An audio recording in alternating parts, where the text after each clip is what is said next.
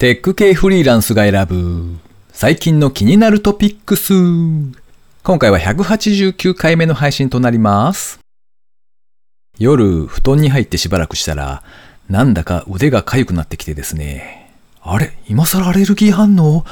それともビールの飲みすぎ？って思ってたら、かでした。涼しくなったと思って油断してたわ。腹立つ。この番組ではフリーランスエンジニアの S とエンタメ系エンジニアのアスカさんが最近気になったニュースや記事をサクッと短く紹介しております。今回は S の一人会となっております。IT 関連をメインにですね、ガジェットだったり新サービスの紹介だったり、それぞれが気になったものを好き勝手にチョイスしております。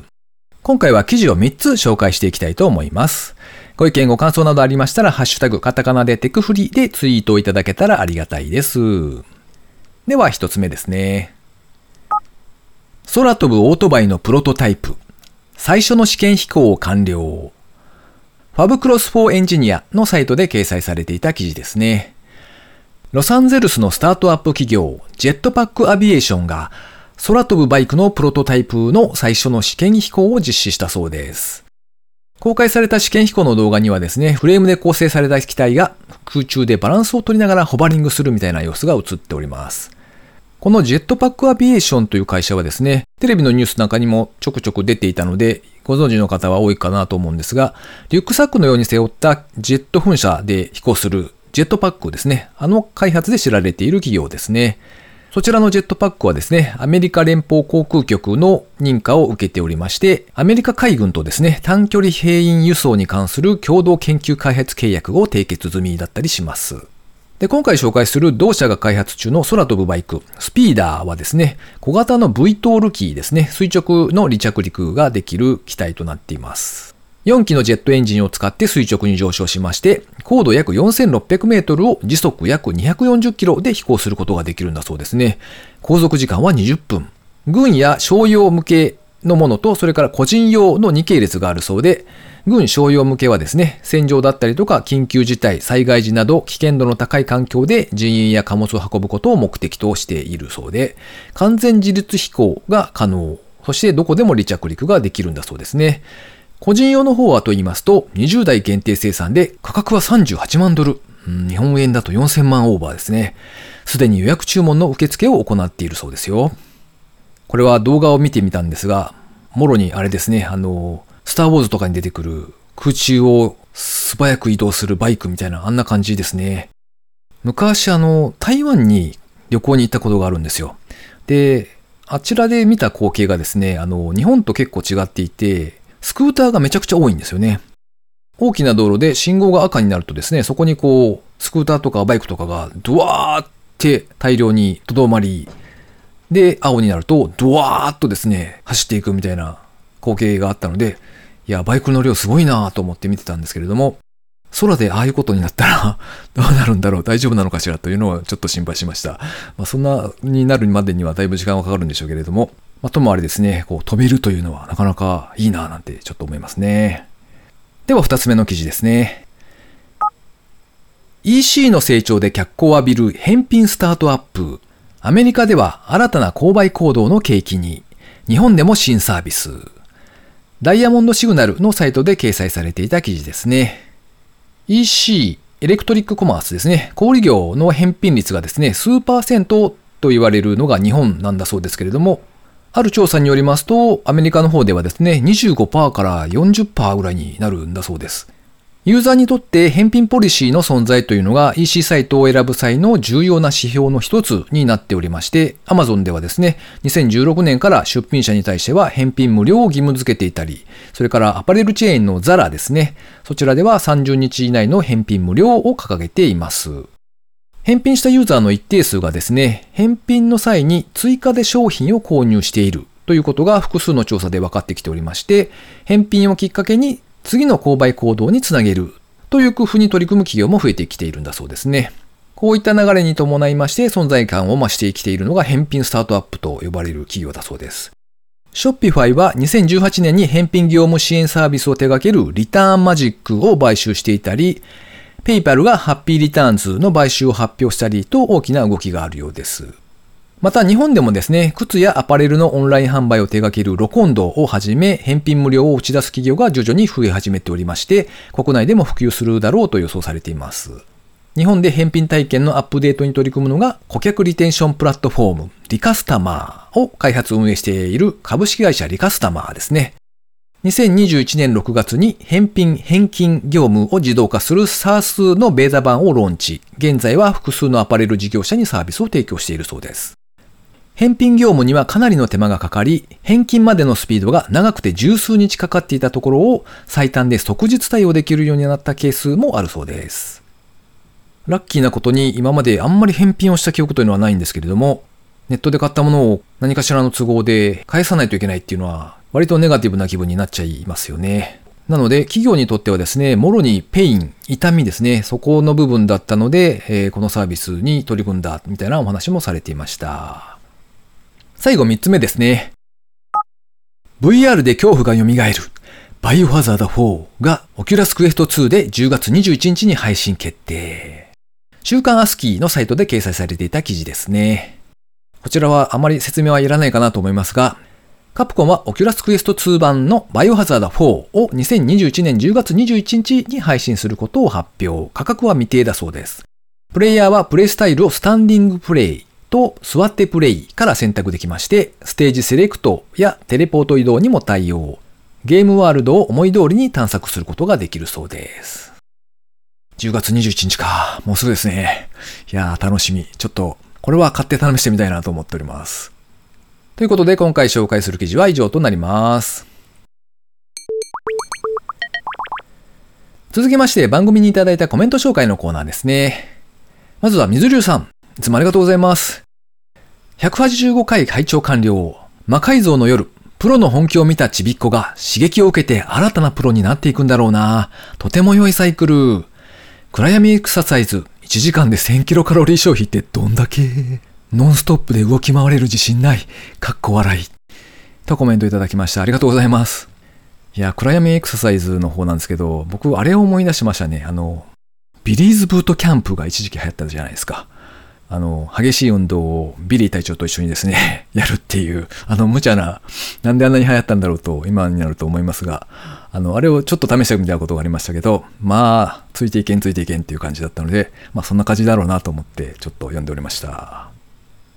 それから、高見千恵さんからですね、いつもありがとうございます。188聞いた。NFT 最近、ポッドキャスト番組のオフトピックでもちょくちょく話題に上がっていて気にはなっている。転売時にも販売者にメリットがあるというのは考えてなかったし、それによる転売ヤーへの見方の変容というのは興味深い。とコメントいただきました。ありがとうございます。NFT の、あの、あれですね、デジタルトレカみたいなものが付属する雑誌のお話をしたんですけれども、そういえばあの雑誌を予約はしたんですが、まだ12日だったかな？しばらく先なので、また届いたらどんなものかお伝えしたいなと思っております。それからウェブシナさんですね。お久しぶりです。いつもありがとうございます。長らく聞けていませんでしたが、やっと最新回までまとめて拝聴完了。ツイッター上の誰かに勝手にポイントできる仕組みいいですね。確かに提供するコンテンツに相当自信がないと投げ銭は頼めないです。ちなみに今一番勝手にポイントした人は福原愛さんです。とコメントいただきました。ありがとうございます。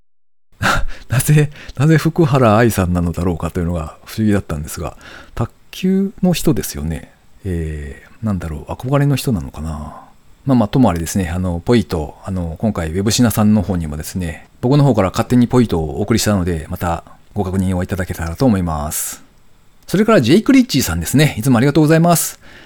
テクフリ気がついたら10回分も感想が言えてませんでした。179から188回まで拝聴してます。最近の話は VR 系の話題が多く、全部惹かれました。VR 酔いもそうだし、縦笛なめなめも、かっこ笑い。バーチャルハロウィンも気になる。ポイントは自分も少しずつ使ってみようと思ってます。とコメントいただきました。ありがとうございます。VR ネタはあれですね。もうジェイク・リッチさんを引きずり込むために選んでいるようなものですよ。はい。なんですけど、よくよく考えると、今、オキュラス2が出てから結構経ってますもんね。もし、自分で持ってなくて、今から買うとなると、うん、ちょっと悩みそうな気はしますね。どこかで見たんですが、 Valve がスタンドアローンのタイプをうんぬんみたいなのも最近見た気がするので、うん、微妙に待った方がいいのか、もしくはそれとも、とりあえず多分安く中古で売られているであろう Oculus Quest の1ですね。あちらに手を出してみるっていう手もあるかもしれないですね。ということで、コメント紹介のコーナーでした。リスナーの皆様、いつもいつもありがとうございます。えー、最後に近況報告のコーナーですね。えー、我が家のですね、下の娘が高校2年生なんですよ。で、そろそろまあキャリア関係の案内みたいなものが届いたりしまして、たまたまですね、学校から案内があったのが、高校生1、2年生のための IT 人材育成セミナーという、なんかメールで PDF こちらみたいな感じでよくあるパターンで届きました。はい。で、見てみたらですね、なんか、何しろタイトルが IT 人材育成セミナーなので、なんじゃそりゃと思いながらですね、期待せずに見に行ったんですよ。で、まあ、なんか、大きな企業のですね、部長さんみたいな人が来て喋るのかな、みたいなことを思ってたらですね、なんかだいぶ違っていたんですね、様相がというか、その喋る方が。えー、株式会社サイダスという会社の代表の方が登壇をされるそうで、で、聞いたことがなかったのでですね、どんな会社なのかななんて見てみたんですね。そしたら、なんか割と雰囲気の良い、楽しそうな会社だったんですよ。何よりですね、すごくいいなと思ったのがですね、ツイッターとかで、あの、広報の人がすごい楽しそうにツイートをしているんですね。まあ、会社のイベントの紹介だったりとか、あとは、まあ、最近のお仕事のお話みたいなことも書かれてるんですけれども、全然関係ないプライベートの話なんかも投稿されていらっしゃいまして、随分自由な会社だなと思って見ていたわけですよ。なので、これは良さそうだなと思って娘に勧めてみたという次第ですね。で、まあ本人も一応乗り気にはなりまして、えー、じゃあ行くということで、ただし、保護者がですね、1名だけ付き添いが可能だったんですね。なので、え家族会議の結果ですね、私が行くことになりまして、えー、開催がもうすぐかな。収録している日の翌日ぐらいですね。なので、楽しみにですね、お話を聞きに行こうと思っております。えー、それから、ポイート勝手に応援キャンペーンのお話ですね。現在9名の方にお送りしておりまして、残り21名ぐらいで、まあ、やめておこうかなと思っております。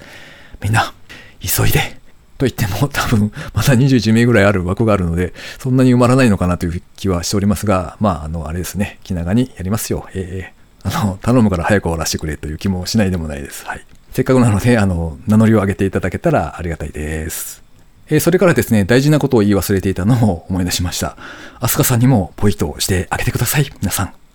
いつも可愛い声だね。とかですね、そんなメッセージを添えて送ってあげていただけたら、ご本人も喜ぶかなと思うので、もし、アスカさんファンの方がいらっしゃれば、ぜひポイントをしてあげてください。ショーノートの方にですね、アスカさん専用のポイントの URL を貼っておきますので、そちらからポイントしてあげていただけたらありがたいです。この番組へのご意見ご感想など絶賛募集中です。ツイッターにて、ハッシュタグ、カタカナでテクフリーをつけてつぶやいていただくか、ショーノートのリンクからですね、投稿フォームにてメッセージを送りいただけたらありがたいです。スマホ用にポッドキャスト専用の無料アプリがありますので、そちらで登録とか購読とかをしておいていただきますと、毎回自動的に配信されるようになって便利です。Spotify、Amazon Music でお聞きの方は、ぜひフォローボタンをポチッとしておいてやってください。いやー、蚊取り線香って線香じゃないんですけど、あの、蚊取り機っていうんですか？電気で、こう、蚊取りマットのあの液体バージョンのやつですね。あれがあるんですけれども、気づかないうちにですね、オフになっておりまして、え、油断しておりました。で、結果、もう寒いから大丈夫だろうなってなんとなく思っていたらですね、蚊に刺されたということで、皆さんもお気をつけください。なんだか最近はだいぶ寒くなってきてというか、たまに暑くなったり、ちょっとまた寒くなったり、みたいな季節の変わり目みたいな感じがありますね。あとはまあ台風が来たりなんかで気圧の変化もあったりして、割となんか気分が沈むというか低空飛行しているなみたいなのに気づくことが多いので、えー、皆様もですね、あまり無理をなさらずお過ごしいただけたらと思います。今週も最後までお聴きいただきありがとうございました。それではまた。